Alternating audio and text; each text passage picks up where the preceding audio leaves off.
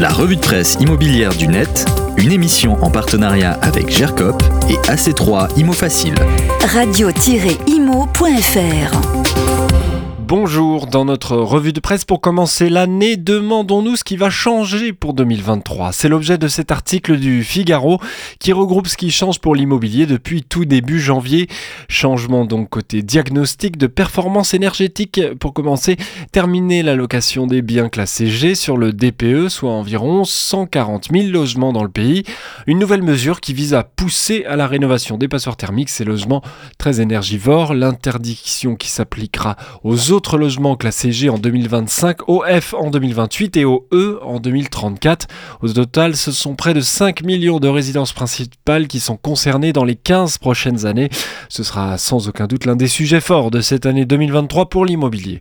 Autre changement législatif en ce 1er janvier, les annonces immobilières doivent afficher le risque que le logement en cours en matière d'exposition au recul du trait de côte, c'est-à-dire l'érosion côtière. Ça ne vous concerne pas si vous êtes à Paris ou en région parisienne, mais un peu plus si vous êtes tout le long euh, du littoral euh, méditerranéen ou du littoral atlantique.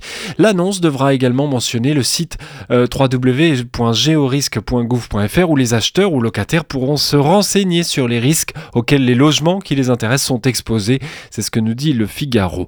On notera enfin dans les changements le taux maximal de crédit auquel les particuliers peuvent emprunter qui va augmenter. Pas forcément une bonne nouvelle car les banques risquent de rester frileuse et dans le même temps de suivre ce mouvement, ce qui ne permettra donc pas de désamorcer la tension sur les prêts tous les autres changements sont dans l'article. Sur ce dernier point d'ailleurs, on pourra lire l'article de BFM TV sur le sujet des taux d'usure. Assez complet et synthétique, il permet de se remettre les enjeux en tête avant d'en parler à la machine à café. Taux d'usure, le taux maximum pour un emprunt immobilier à 20 ans dépassera les 3,5% au 1er janvier. Le calcul du taux est réalisé chaque trimestre par la Banque de France qui prend en compte les taux moyens pratiqués par les banques au cours des trois derniers mois, augmentés d'un tiers. Il y a donc autant de taux d'usure que de types de crédit et, rappelle BFM TV, relever le taux d'usure a pour conséquence de rendre les nouveaux crédits immobiliers plus chers pour les particuliers. Très bel article à lire donc dès maintenant. Projetez-vous euh, peut-être sur un immobilier moins cher en 2023 et plus rapide à construire. Alors c'est facile à dire et c'est possible grâce aux maisons container, c'est dans la presse cette semaine. C'est euh, une maison, un container maritime qui vit en moyenne 15 ans avant d'être mis au rebut.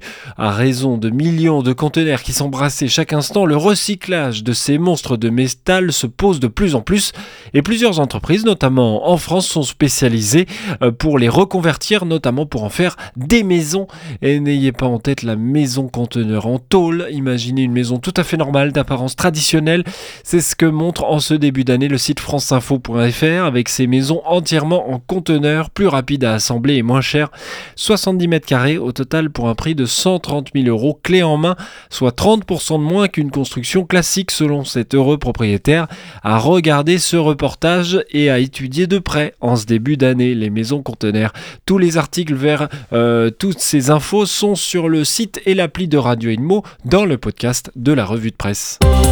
La revue de presse immobilière du net émission en partenariat avec GERCOP et AC3 Imo Facile. Radio-imo.fr